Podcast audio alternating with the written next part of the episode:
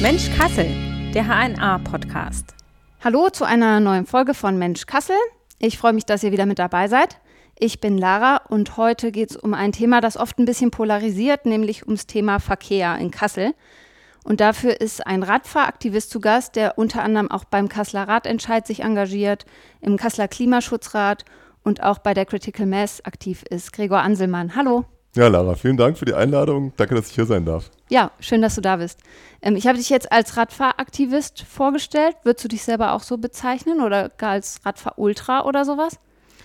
Ach, ich glaube nicht. Äh, das kommt, ich komme ja eigentlich von ganz woanders her. Ich komme aus Halleshausen, so aus dem komplett autozentrierten Leben. Und ich kenne das Leben oder kannte das Leben meiner Kindheit eigentlich nur so, dass man halt in seine Garage steigt und dann irgendwo hinfährt und, und in der anderen Garage quasi wieder aussteigt. Und das dazwischen ist einfach nur so ein lästiges Hindernis, das möglichst schnell überwunden werden muss. Und wenn es besonders traumatisch wurde, dann musste ich mal zu Fuß gehen auf so einem ganz, ganz schmalen Bürgersteig. Und der Rest der Straße waren halt parkende Autos. Und dazwischen der Straßenraum natürlich freigehalten für Autos, damit sie ab und zu schnell durchhuschen konnte, wieder parkende Autos und da waren weit und breit keine Menschen. Also man hat nur Hecken, Gartenzäune und Autos und leere Straße gesehen. Und wenn dann doch mal ein Mensch kam, so von der Ferne, schon vom halben Kilometer Entfernung, dann war es so ganz unangenehm. Da wusste man nicht, äh, welchem, wann guckt man eigentlich jetzt äh, auf, wie lange startet man den eigentlich an, wann guckt man eigentlich weg. Und äh, das war immer ganz furchtbar, sich da in dem öffentlichen Raum zu bewegen.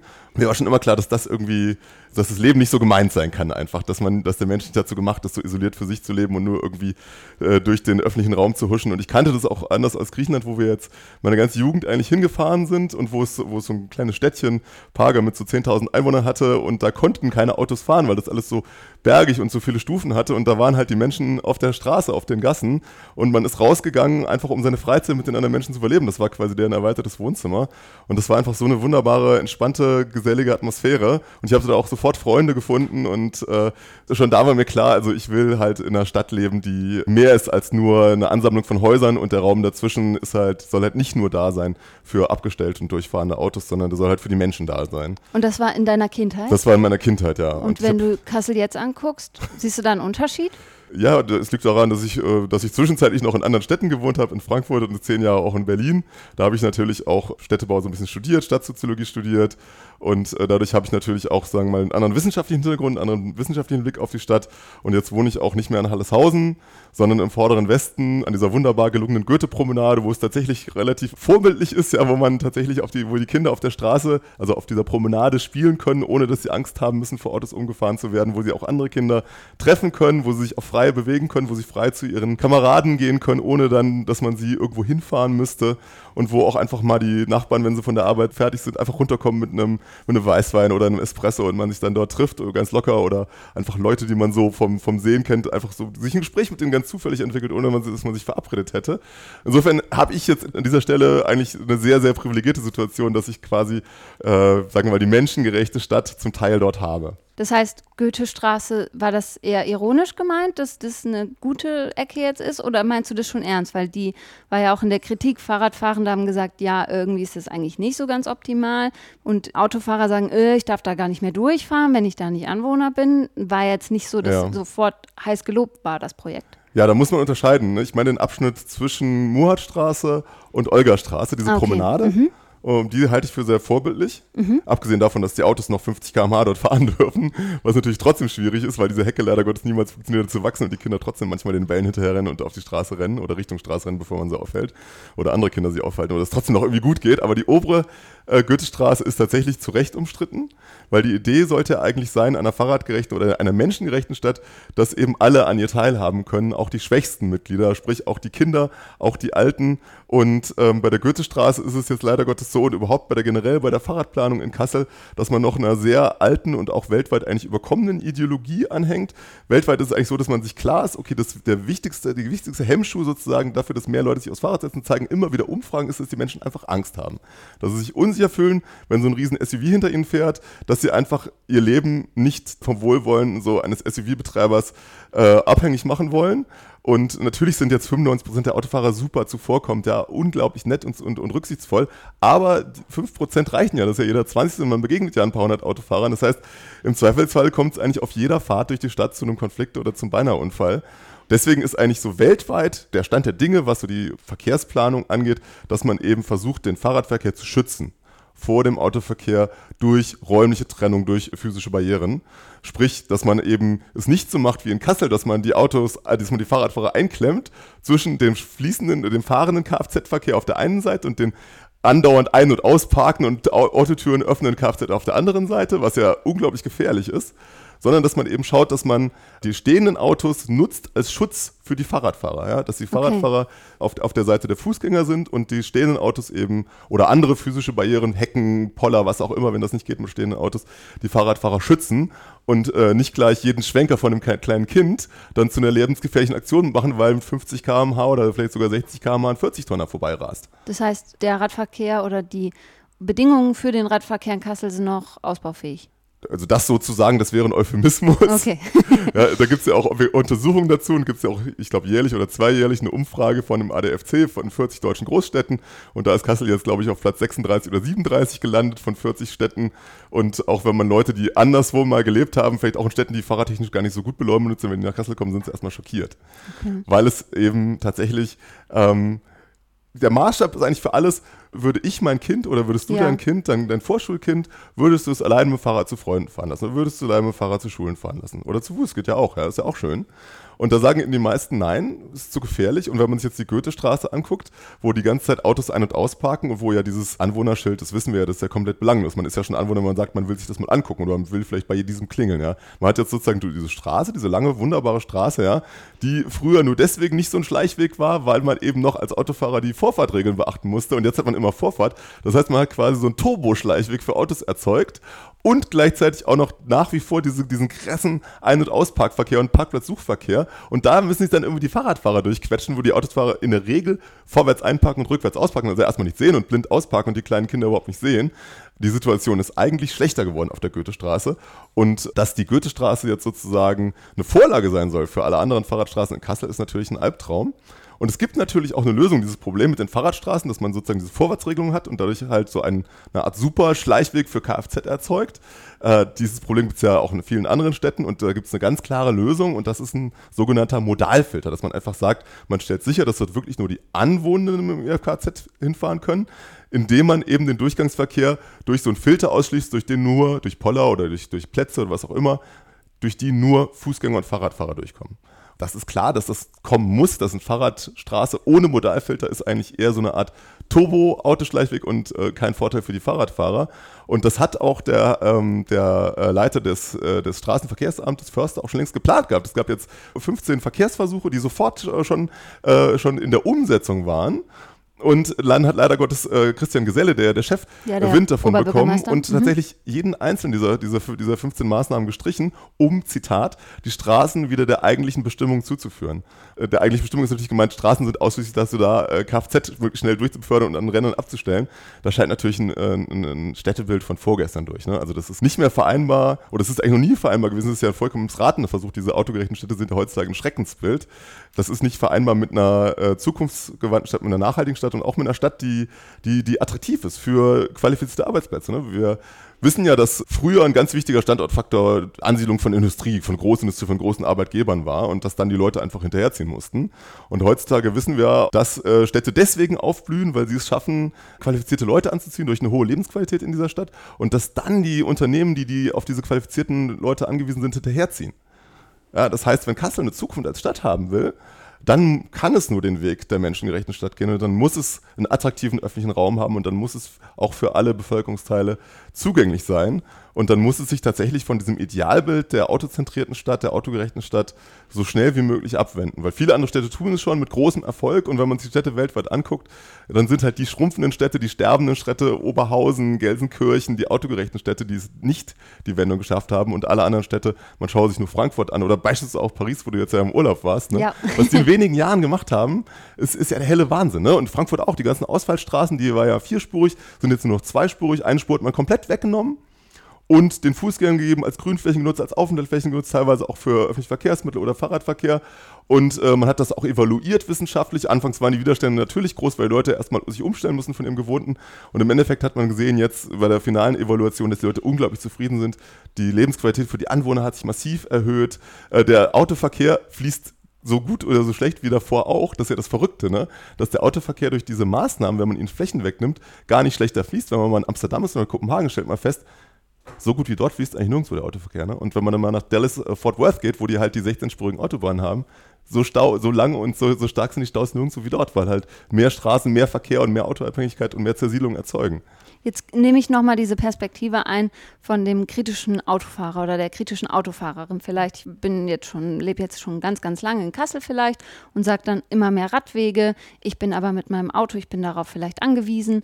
Äh, Reicht es denn jetzt nicht langsamer mit dem Radverkehr? Es gibt schon so viele Fahrradstraßen in Hm. Kassel.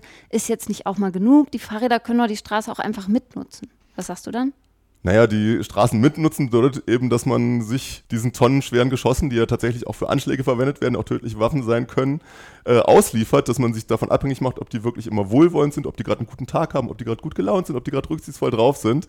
Äh, das ist kein Zukunftsrezept für eine erfolgreiche Verkehrswende in der Stadt.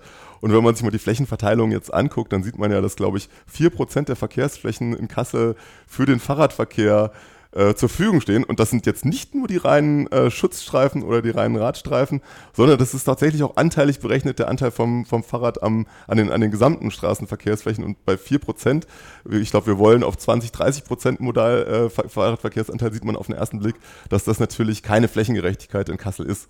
Ja, Ja. wenn ich jetzt als äh, Person aber sage, okay, ich will eigentlich ganz gern umsteigen, ich habe vielleicht Angst. Also das Auto, sagst du, ist auch irgendwie eine Waffe manchmal oder kann auch Ist ja sehr einfach, gefährlich, so ein ja, Auto, ne? ein, Ja klar, es ist total gefährlich und wenn zwei Fahrräder, sag ich mal, ineinander crashen, dann kann es auch wehtun, aber bei zwei Autos kann es oder ist es viel wahrscheinlicher, dass es tödlich endet oder mit schlimmeren Verletzungen. Ja, nicht nur bei zwei Autos. Also wir haben ja pro Tag zehn Verkehrstote in Deutschland.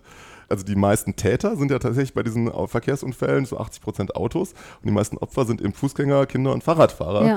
Äh, Wenn zwei Autos zusammenstoßen, ist es meistens gar nicht so schlimm, Ja. aber wenn Autos eben und dann Fahrradfahrer, Auto und Fußgänger, Auto und Kind zusammenstoßen, das ist halt meistens dann ziemlich fatal. Und Ja. äh, es geht wesentlich besser. Es gibt ja dieses Ideal von Vision Zero, ne, keinerlei Verkehrstote mehr, äh, dass, dass das geht, wenn man das will. Ne? Aber da muss man natürlich auch sagen, okay, der Autoverkehr, der muss halt entschleunigt werden. Wir müssen halt von Tempo 50 auf Tempo 30. Das erhöht jetzt die Fahrzeit von jedem Trip um ein paar Sekunden, weil das ja nur eine Höchstgeschwindigkeit ist, die selten gefahren wird. Nur in der Spitze meistens steht das Auto eh rum an der Ampel und wartet.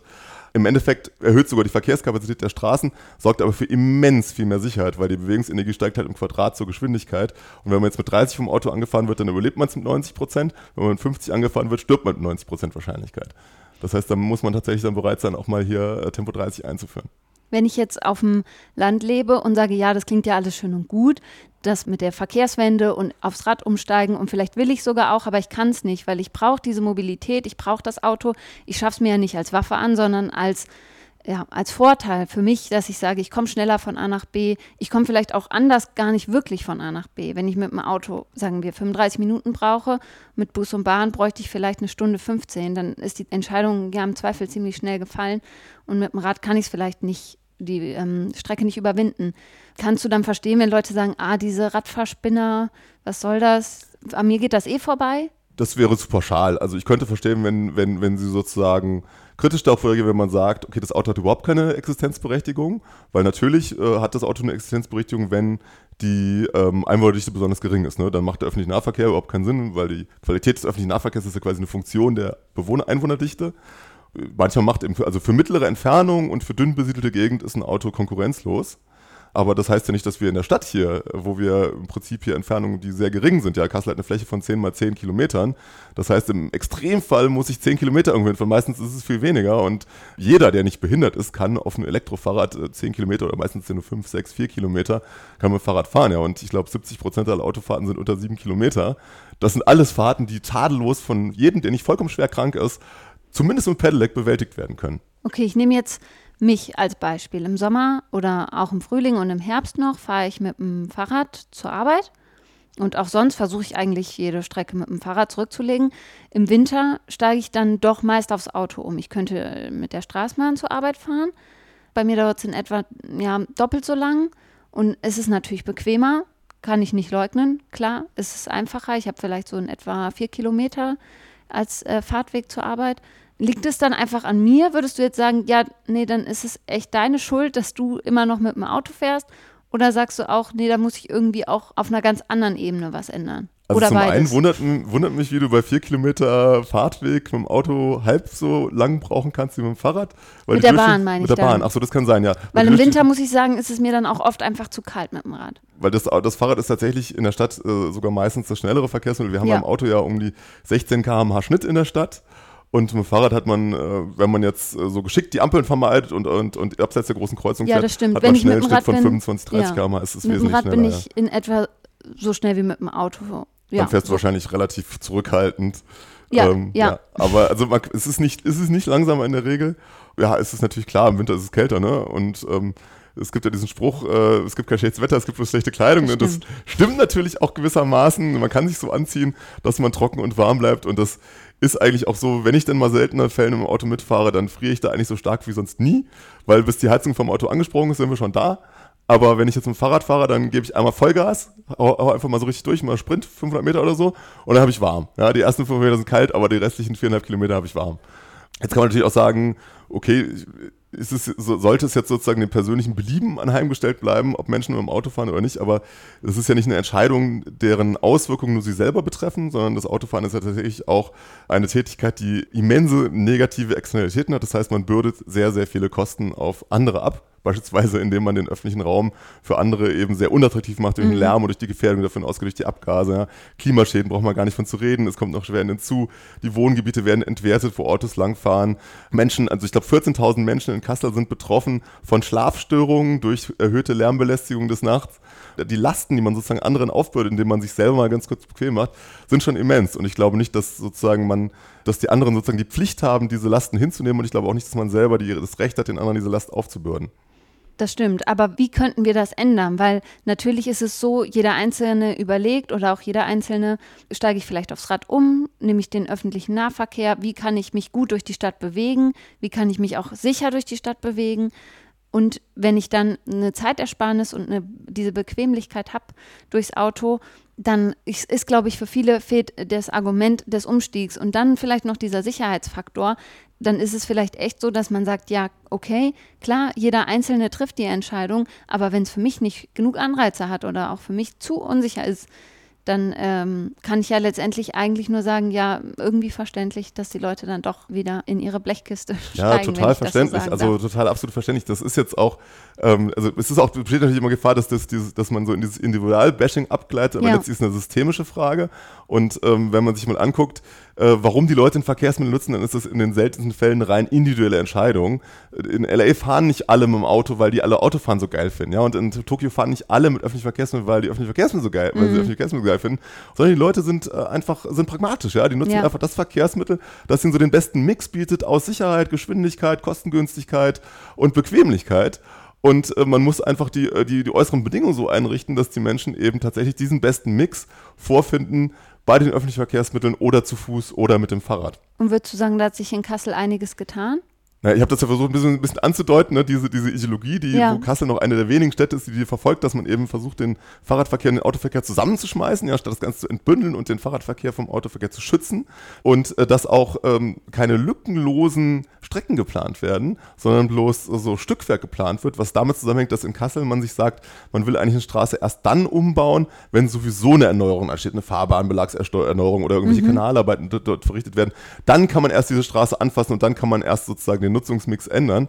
Das bedeutet natürlich, dass das alles ewig sich hinzieht, wo das eigentlich gar nicht sein müsste, weil wir könnten ja einfach nur mit so gelben Streifen und ein paar Schildern, ohne größere bauliche Maßnahmen, wie es in Paris gemacht hat, in zwei Jahren die Stadt komplett von ummodeln. Ja? Also das ginge, wenn dann politischer Wille wäre, eben auch Verkehrsversuche als Instrument zu nutzen, ohne lange Anhörungsverfahren, einfach mal über schöne bunte Streifen auf der Straße und ein paar Schilder und ein paar, paar Poller die Straße zu ändern und äh, eben auch lückenlos das Ganze zu machen. Ne? Man sieht jetzt beispielsweise den neuen, den, oder die Verlängerung der Friedrich-Ebert-Straße Richtung, Richtung Karl-Marx-Platz, ne? also Ja. statt auswärts Friedrich-Ebert-Straße. Und da fährt man dann erstmal wieder natürlich vorne über die Haltestellen hinweg und hat man natürlich erstmal rechts wieder die parkenden Autos, wenn man statt auswärts fährt und links die fahrenden Autos sind wieder da eingeklemmt. Also die alten Fehler einfach fortgesetzt und dann endet das Ding ähm, an der Haltestelle Christuskirche einfach senkrecht. Also wirklich, der, der Radweg geht senkrecht, bam, von parkendes Auto wenn man diesen Radweg einfach so folgen würde und nicht ein bisschen sozusagen im würde man tatsächlich in ein Auto hineinfahren.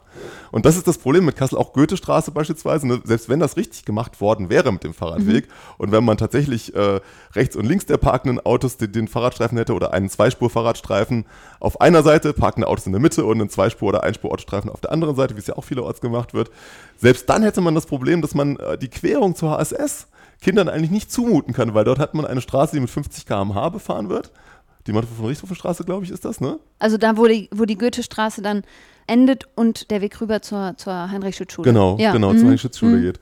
Und, und da kommen dann von rechts, so aus dem toten Weg von rechts oben quasi die Autos über dieses nasse, nasse rutsche Kopfsteinpflaster mit 60 durch die Kurve. Da kommt man selbst als Erwachsener kaum rüber. Ein kleines Kind, das irgendwie vier, fünf Jahre alt ist oder sechs Jahre, dass, ja, das, da, dass, da, auf die Schule will, das kommt einfach nicht rüber. Ja. Und da kann man die schönsten ja. Fahrradwege bauen, auch wenn sie jetzt gar nicht schön sind über der Goethestraße, aber man könnte die schönsten mhm. Fahrradwege bauen, solange das nicht lückenlos ist und solange man nicht einmal eine Magistrale durchzieht für die Fahrräder oder, zwei, drei, quer durch die ganze Stadt, wo man einfach, einfach mal sieht, wie es laufen kann, wie es laufen sollte und auch eine Vorlage und auch einfach mal den, den, den Fahrradfahrenden zeigt, wie geil das sein kann. Äh, solange wird sich da nicht viel ändern. Und das größte Problem ist natürlich, dass wir einfach nur begrenzte Flächen haben. Ja. Die Flächen zwischen den Häusern sind nun mal begrenzt. Und wenn wir sagen, wir wollen halt da mehr Aufenthaltsqualität, breitere Bürgersteige, wir wollen ja, dass die Leute sich in der Öffentlichkeit aufhalten können, dann fallen eben andere Flächen weg. Und das sind dann eben Flächen, die momentan für stehende und fahrende Kfz reserviert sind. Und da muss man dann einfach auch den Willen in der Politik haben, zu sagen, jawohl, wir machen die Verkehrswende. Wir haben ja auch in der Stadtgesellschaft einen riesen Rückhalt. Ne? Im, Im Klimaschutzrat ist ja beispielsweise so, dass, dass wir fast immer einstimmige Mehrheiten hatten für die, für die, äh, für die Verkehrswende. Und wir haben ja auch bei der Wahl gesehen, ne? die, die SPD hat ja solche Stadtteiltreffen zur Verfassung ihres Wahlprogramms eingerichtet. Und ich war auch bei so einem Stadtteiltreffen und da war eine riesen Mehrheit für die Verkehrswende und für die Klimaneutralität. Mhm. Und das stand auch im Wahlprogramm drin von der SPD, auch von den Grünen. Und steht auch in, steht natürlich auch drin äh, im Koalitionsvertrag. Nur hilft eben alles nichts, auch wenn die Bevölkerung dafür ist und auch wenn die Fraktionen dafür sind.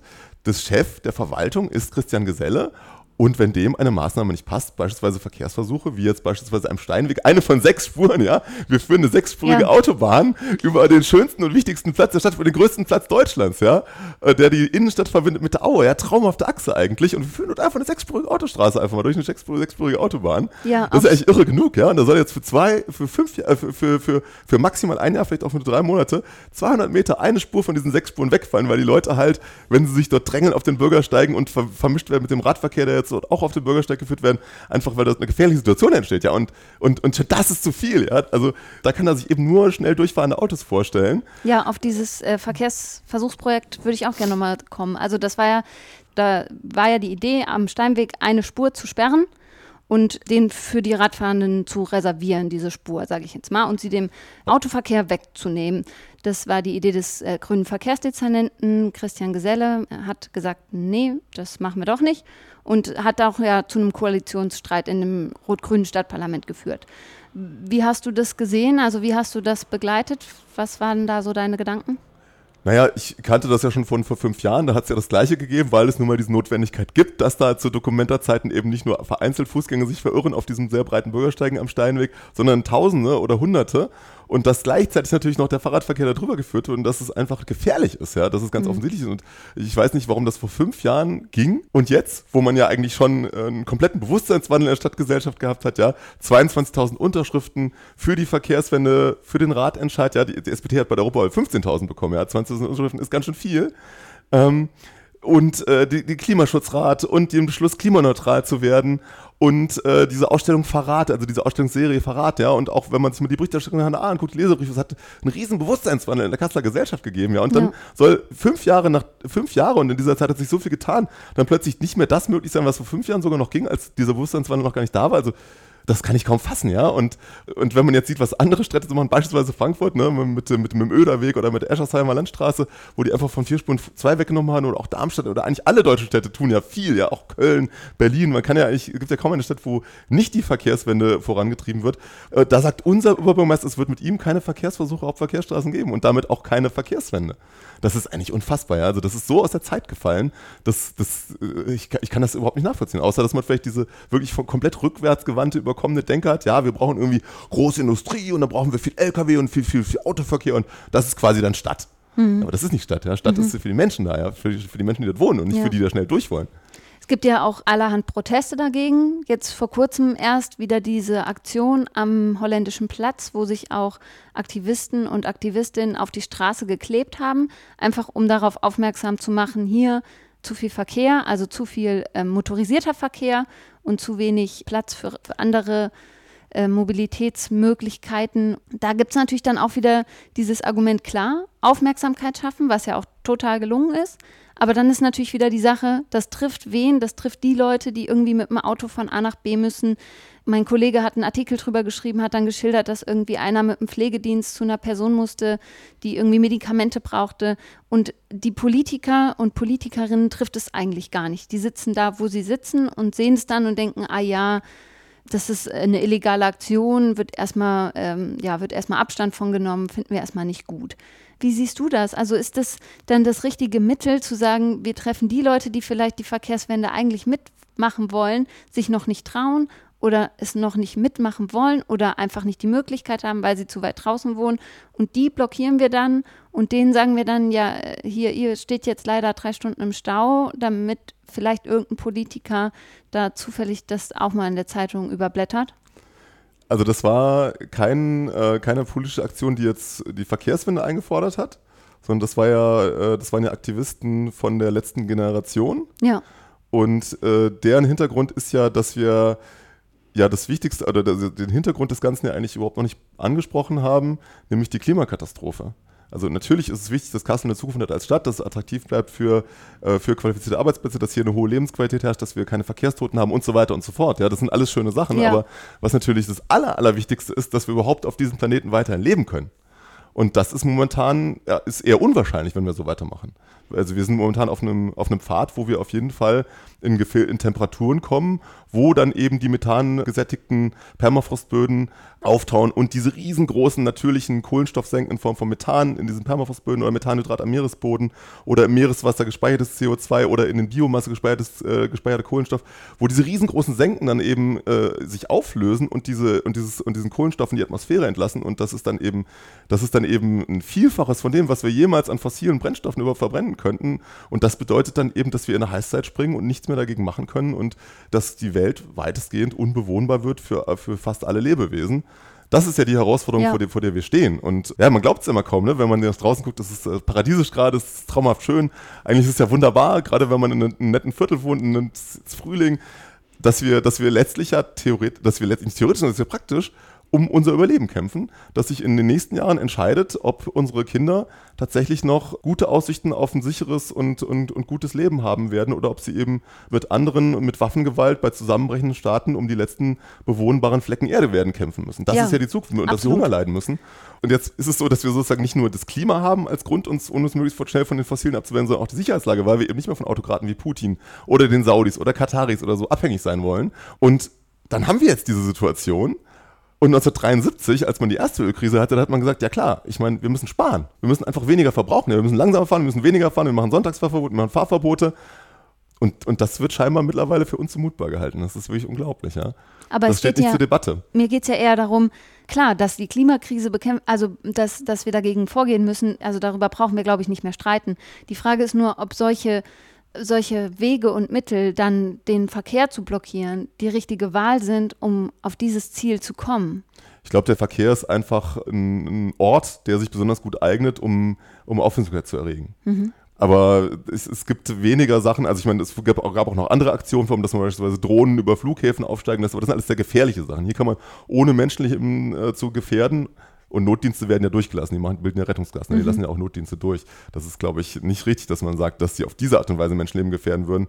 Hier geht es, glaube ich, in erster Linie darum, Aufmerksamkeit zu regen und ein Thema, das tatsächlich das tatsächlich nicht wirklich ernst genommen wird, wenn man sich jetzt anguckt, dass jetzt beispielsweise Wintershall ihre Erträge um 30 Prozent ausweiten wollen, wo sie eigentlich innerhalb von 10 oder 15 Jahren ihre Erträge auf null runterfahren müssten und auch äh, die Ölfirmen so stark investieren wie noch nie in, in, in, noch mehr fossile Infrastruktur, statt die fossile Infrastruktur rückzubauen, ja, weil wir eben ohnehin klimaneutral sein müssen in 10, 15 Jahren, um eben innerhalb des 1,5 Grad CO2-Budgets zu bleiben, dass dieses Thema einfach in der öffentlichen Aufmerksamkeit ähm, weitaus höheren Stellenwert genießen müsste und dass das einfach eine Methode ist, um es in die öffentliche Aufmerksamkeit zu rücken, was ja auch funktioniert. Also die mediale Berichterstattung für den Aufstand der letzten Generation war ja massiv in ganz mhm. Deutschland. Wenn ich jetzt darauf schaue und sage, dieses Thema Verkehr jetzt zum Beispiel, also ich habe den Eindruck, das ist extrem emotionsgeladen. Also mhm. Autofahrer werden blockiert und dann entsteht eine wahnsinnige Wut hm. von Seiten der Autofahrer und der Autofahrerin.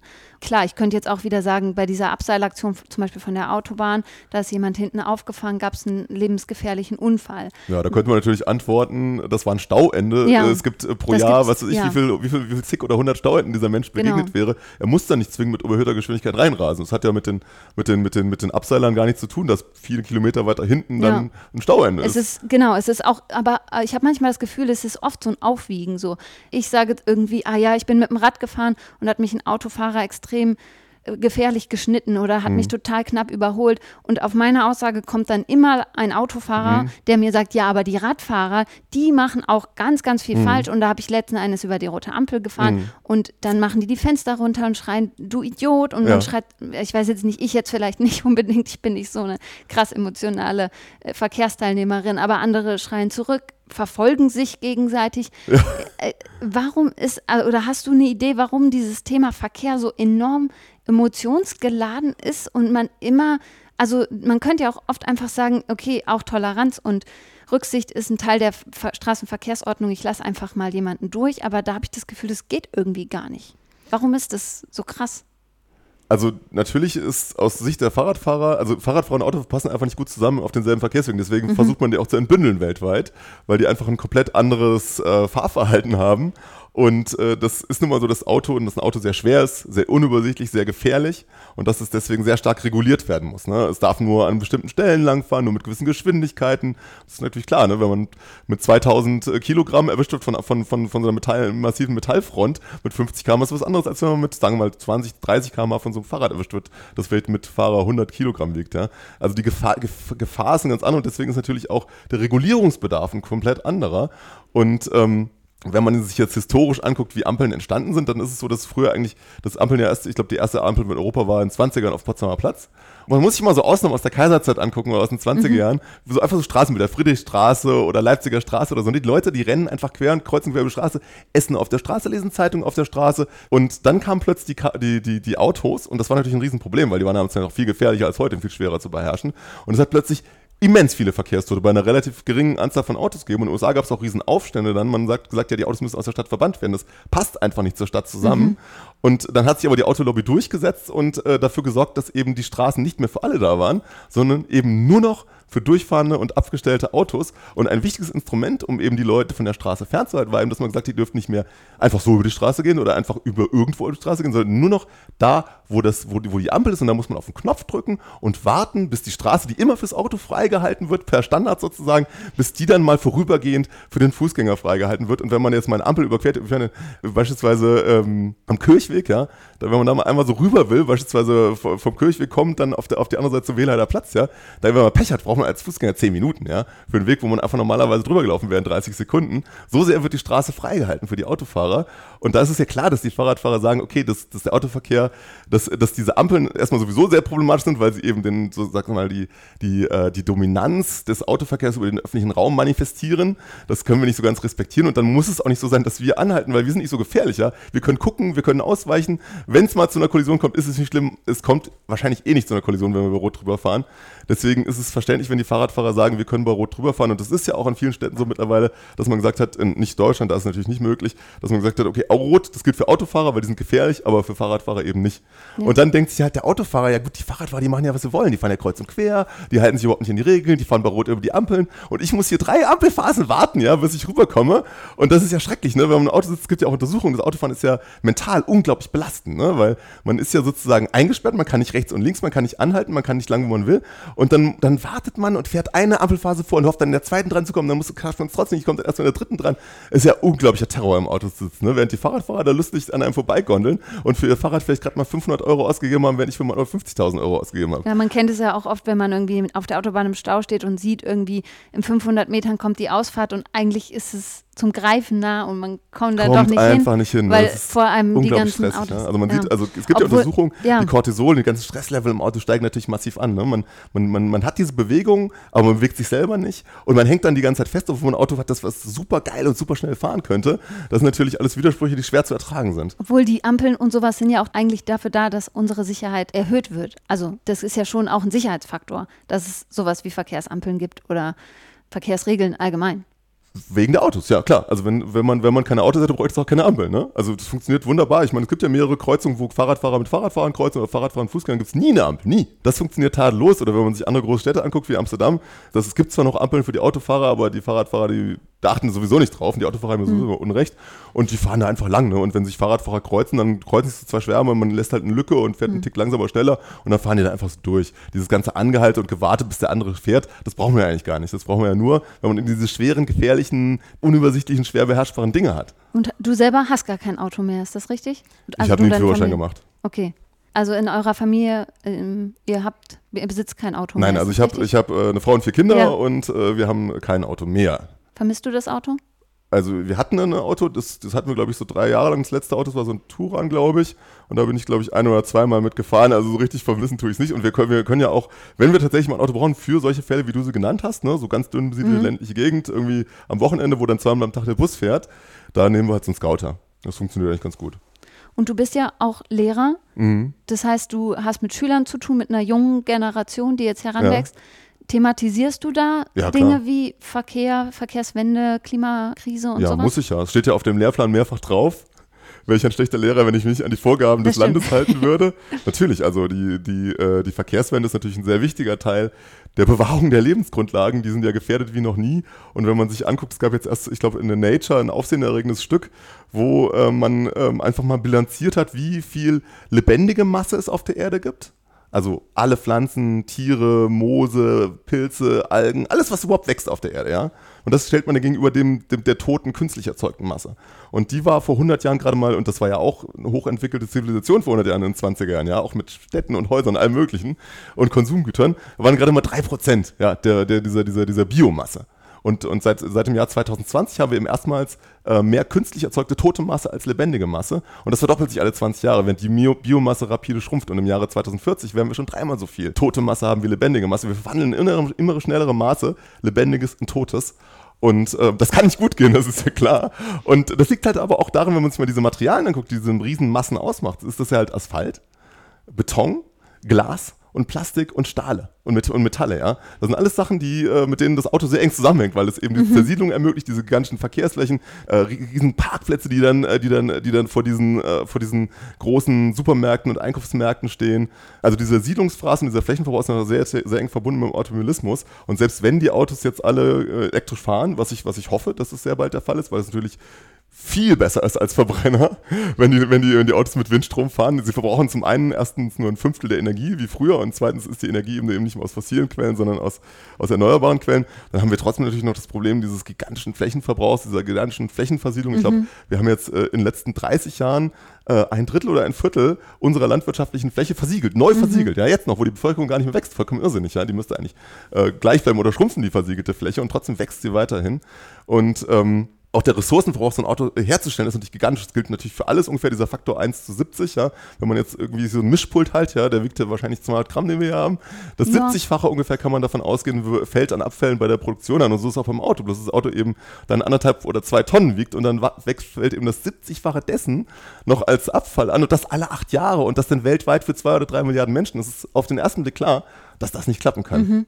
Und das ist natürlich klar auch Gegenstand des, des, des Politik- und Ethikunterrichts, wie wir, wir, also Ethikunterrichts, welche Pflichten wir haben gegenüber unseren Mitmenschen, dass wir natürlich die Pflicht haben zu gucken und so zu verhalten, dass andere keine negativen Folgen unserer Handlungen sch- schultern müssen. Und es ist natürlich auch ganz äh, klar eine ganz, ganz zentrale Frage der Politik, wie man es schafft, eben unser Wirtschaftssystem so zu ändern, äh, dass wir tatsächlich äh, Überlebenschancen auf diesem Planeten haben. Und wenn du jetzt so drei Forderungen an die Politik oder so stellen könntest, was, was wäre das? Also wenn du so drei Kernwünsche hättest quasi, was, was würdest du da nennen? Also das aller, aller, aller Wichtigste ist es, so schnell wie möglich von den fossilen Brennstoffen abzukehren. Ja, so schnell wie möglich raus aus Kohle, Erdöl und Erdgas. Das ist das Allerwichtigste. Und das, ich meine, das Irre ist, es wird ja noch neue fossile Infrastruktur gebaut, Mhm. noch neue Pipelines, neue Kraftwerke, neue Gasheizungen, neue Verbrennungsmotoren. Das kann man sich gar nicht vorstellen. Das darf, das darf eigentlich gar nicht wahr sein. Wir müssen ja 2031, 32, 33 müssen wir komplett aufgehört haben, dieses Zeug zu verbrennen. Da können wir jetzt nichts Neues mehr bauen. Wir müssen wirklich aufhören, fossile Brennstoffe zu verbrennen. Das ist das Allerwichtigste. Das wäre die erste Forderung. Und das machen wir ja in Kassel auch. Wir haben ja den Klimaschutzrat, Ja. wir haben ja den Beschluss, bis 2030 klimaneutral zu sein. Wir haben eine hohe, große Mehrheit der Stadtgesellschaft dahinter. Wir haben es auch im Koalitionsvertrag drin. Und ich denke auch, was die Wärmewende angeht, ist ja jetzt auch die Wärme, der Wärmeleitplan bald da. Und da werden wir sehen, dass dann wahrscheinlich 70 Prozent der Kasseler Haushalte an die Fernwärme angeschlossen werden. Der Rest bekommt halt Wärmepumpen. Und dass dann eben auch die Gasinfrastruktur dementsprechend zurückgebaut wird. Aber da fehlt dann eben eine öffentliche Kampagne auch von Seiten der Stadt, dass sie das, dass sie das jedem Bürger klar machen. Leute, ihr könnt jetzt keine Gasheizung mehr kaufen, ihr könnt jetzt keinen Verbrenner mehr kaufen. Ja. Sowas wird in zehn Jahren gar nicht mehr betrieben werden können in Kassel. Das ist das, da werft ihr das Geld weg. Und das ist auch ökologisch kompletter Unsinn. Also das ist das Allerwichtigste. Ja. Und noch was anderes? Fragst du jetzt zu Verkehrswende in Kassel oder fragst du jetzt generell zu Weichenstellungen, die uns das Erle- Überleben auf diesem Planeten ermöglichen? Fassen wir es mal nicht so groß, nehmen wir mal die Verkehrswende in Kassel. Okay, das hat ja dann, das hat ja nur am Rande dann, Ja. bis auf dann natürlich die, den, den Aber Antriebswechsel da bei den hat ja Autos trotzdem. Kassel kann ja einen Teil dazu beitragen, dass wir alle besser leben und dass alle auch diese, diese, ja, diese Klimakrise bekämpfen können. Also ich sag mal, so kleine Schritte tragen ja dazu bei, dass im Großen und Ganzen sich was verändert. Kassel kann große Schritte beitragen. Mhm. Ne? Das, also ich glaube, fast die Hälfte der CO2-Emissionen in Kassel fallen an den Wärmesektor. Ja? Einfach heizen. Mhm. Ja. Und da kann Kassel sehr viel tun, indem Kassel eben sagt, ja Leute, wir schließen euch an an die Fernwärme oder ihr legt euch eine Wärmepumpe zu, aber Gas kriegt ihr halt nicht mehr. Schluss. Mhm. Ja. und auch bei den Elektroautos, da sagt man ja immer, die Stadt könne nichts machen, die Stadt kann sehr viel machen. Die Stadt hat hier 40, 50.000 Parkplätze, die im öffentlichen Raum sind, da kann man ganz klar sagen. Und den Beschluss gibt es ja vom Klimaschutzrat. Das ist ja das Verrückte. Es gibt ja schon alle Beschlüsse. Ja? Der Klimaschutzrat hat alles schon beschlossen mit allen Teilen der Stadtgesellschaft, allen Repräsentanten der Stadtgesellschaft, dass eben äh, Maßnahmen umgesetzt werden sollen, die oh, von diesen 1,9 äh, Millionen Tonnen CO2-Emissionen, die Kassel pro Jahr hat, nur noch ungefähr 400.000 übrig bleiben. Und das jetzt schon, ja. Und es gibt beispielsweise auch für den Autoverkehr einen Beschluss vom Klimaschutzrat, auch ausgearbeitet mit Hilfe vom äh, Stadtverkehrsamt, mit Hilfe von Herrn Förster, dass wir sagen, okay, es werden jedes Jahr so und so, so, und so viele Parkplätze umgewidmet, exklusiv für Elektroautos, wie neu Elektroautos zugelassen werden. Und dann natürlich mehr Elektroautos da sind, als öffentliche Parkplätze da sind, ist klar, dass dann zum Ende der 20er Jahre keine Parkplätze mehr da sind für Verbrenner. Das heißt, man kann mit Verbrennern in Kassel überhaupt nichts mehr anfangen, wenn dieser Beschluss denn umgesetzt wird. Aber da fehlt eben der politische Wille. Okay, also das wäre vielleicht auch noch eine Forderung, solche Beschlüsse umzusetzen. Genau, die Verkehrswende. Also ganz klar, der öffentliche Raum muss in erster Linie da sein für eine gute Aufenthaltsqualität. Und wir brauchen eine schöne, grüne Stadt, auch eine Klima, auch eine re resiliente Stadt gegen diese Hitzeperioden, die wir haben werden. Und wir brauchen die Möglichkeit, dass eben jeder in Kassel überall hin sicher mit dem Fahrrad fahren kann oder zu Fuß oder öffentlichen Verkehrsmittel, äh, Verkehrsmitteln kommen kann. Weil wer besitzt denn die Autos, ja? Also wenn man sich mal anguckt, wie die Haus Autos so auf die Haushalte verteilt sind, dann sieht man, dass die ärmsten 40 Prozent der Haus Haushalte fast gar keine Ja, Autos stimmt. haben, ja? Und die oberen 10 Prozent, die haben dann drei, vier, fünf Autos und die fahren auch viel mehr. Und wer leidet unter dem Autoverkehr? Das sind natürlich die, die an den großen Straßen wohnen, die in den Lärmschneisen wohnen, die in der schlechten Luft wohnen. Die sind die, die sich die teuren Mieten nicht leisten können Ja. von Wilhelmshöhe oder, oder, oder Brasselsberg. Die allerschwächsten Glieder unserer Gesellschaft sind ja die Kinder und die Ältesten, Ja. die sich nicht mehr im Auto fortbewegen können und die besonders anfällig sind auch für den Autoverkehr, weil sie sich eben noch nicht so gut zurechtfinden können äh, und, und Geschwindigkeiten und Entfernungen nicht so gut abschätzen können. Das heißt, eigentlich sagt ja die, Demo, die Sozialdemokratie, und da stehe ich auch mit ganzem Herzen dahinter, dass die, das, äh, sagen wir, der moralische Wert einer Gesellschaft sich danach bemisst, wie gut die Schwächsten gestellt sind. Und das, also da muss ja eigentlich jeder mit ganzem Herzen dahinter stehen, hinter diesem Grundsatz. Aber dann macht die SPD hier mit, in Form von Übergemeister exakt das Gegenteil und macht eine Politik, die die Schwächsten so stark benachteiligt. Also die Verkehrswende wäre der zweite Punkt. Die Wärmewende wäre jetzt, was die fossilen Sachen angeht, der dritte Punkt. Und dann gibt's, dann ist natürlich auch ganz wichtig, dass man eine Bauwende braucht. Also Ja, dass man im Bausektor. Äh, im Bausektor, dass man, dass man eben versucht, diese Monostrukturen aufzubrechen, die im Sinne dieser autogerechten Stadt, der, im Sinne der Charta von Athen erzeugt wurden.